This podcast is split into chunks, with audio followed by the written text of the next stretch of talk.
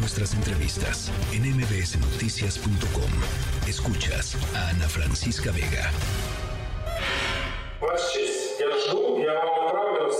Su señoría, le enviaré mi número de cuenta personal para que pueda utilizar su enorme salario de juez federal para alimentar mi cuenta personal, porque me estoy quedando sin dinero y gracias a sus decisiones se acabará aún más rápido.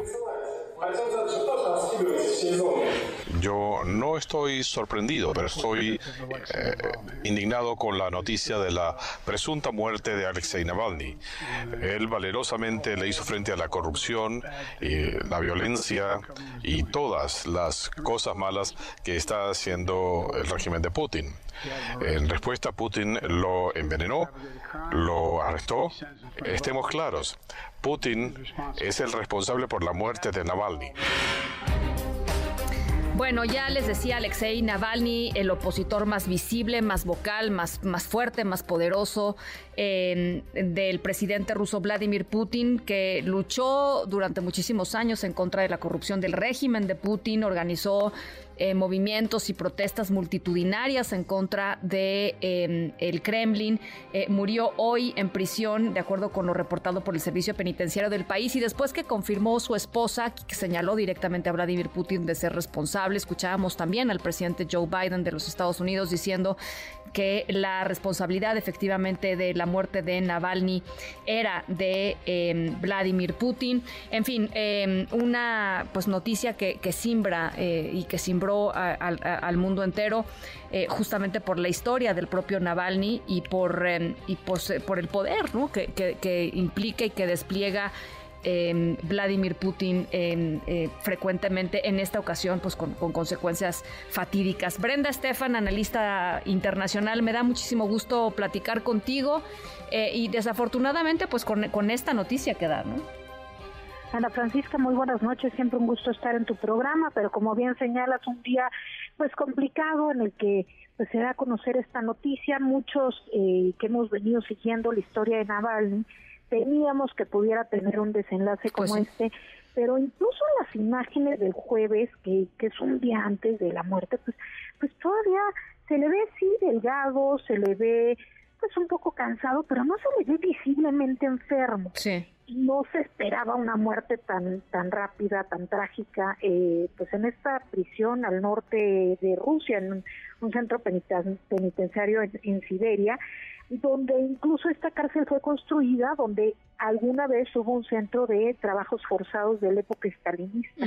Y bueno, ahí él estaba en condiciones muy adversas, aislado completamente, eh, no podía recibir paquetes, no podía tener contacto con su familia, incluso los abogados en los días recientes habían hablado de la extrema complejidad de tener acceso a él, se había convertido en una especie de prisionero con máscara de hierro, como era la película. Sí.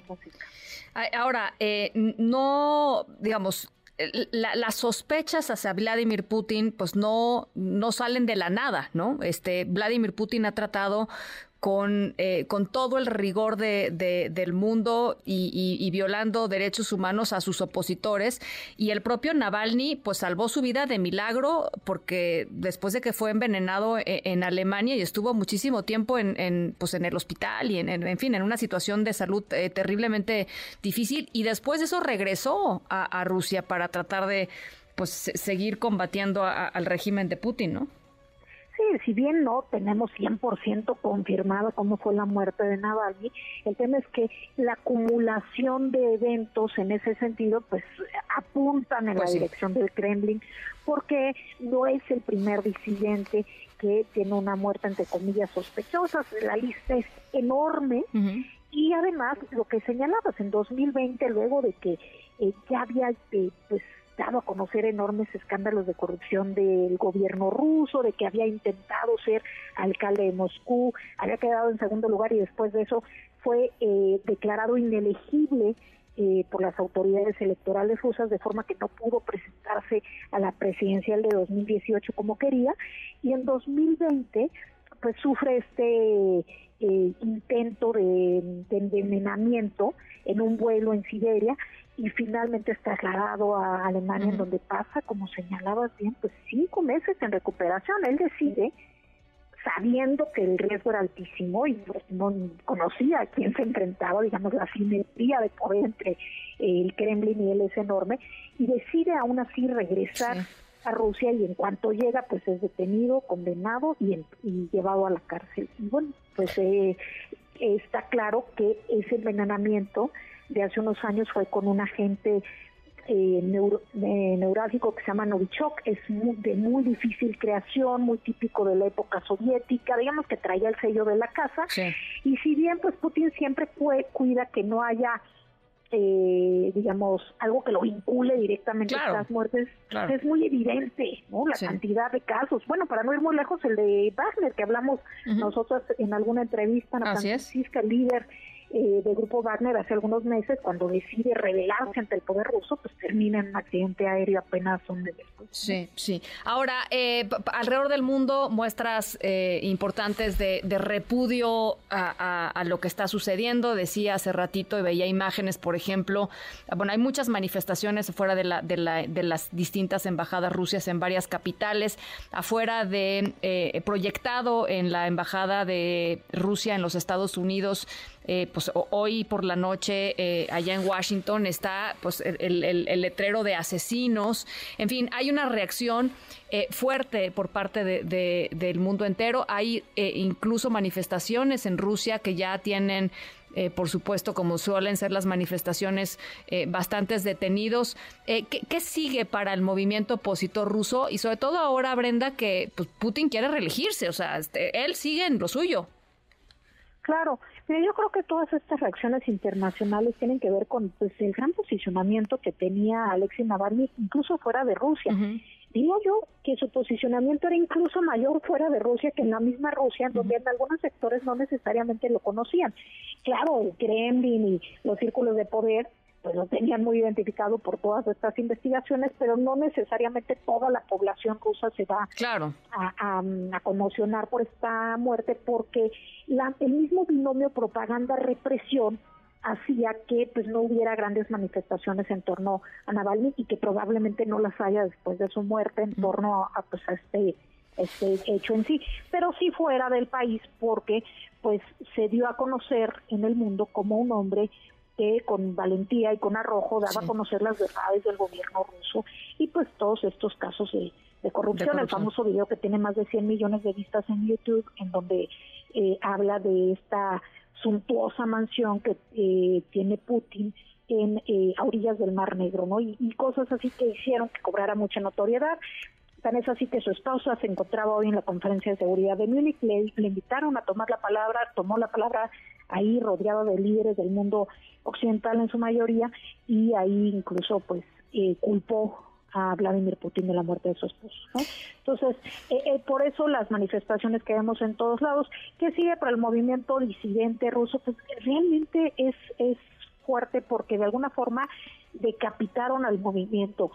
Navalny era la cara visible de la disidencia rusa, de la auténtica disidencia rusa, y pues hay una generación completa de, jóvenes eh, que están buscando luchar contra el régimen, que se quedan, digamos, huérfanos en este momento, y habrá que ver cómo se reconfigura, pero sin duda se pierde una pieza valiosa que si bien ha sido muy criticado por algunas de sus posiciones eh, ultranacionalistas, pues no, no dejó de ser una voz eh, discordante que ponía el acento, el dedo en la llaga eh, sobre pues los temas no solo de corrupción, sino también de manipulación de los votos. sí, sí, sí, falta de democracia, ¿no? Falta de, o sea, estas, estas, este, porque además Vladimir Putin ha sido, eh, eh, ha sido presidente eh, en elecciones, y llamemos las elecciones entrecomilladas, pues, pero desde el 2012, pues ha habido elecciones, y antes del 2012, cuando estuvo del 2000 al 2008, pues también hubo elecciones, este, pero pues uno difícilmente podría llamar a eso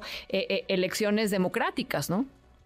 Sí, es, un poco lo que ocurre en otras autocracias, como ahora en el caso venezolano, en donde sí hay instituciones, sí hay un, un órgano electoral, pero son órganos electorales a modo, son poderes judiciales a modo, en donde la competencia que se permite es una competencia que realmente no, tiene posibilidades de ganarle a quien está en el poder. Entonces, eso es lo que sucede.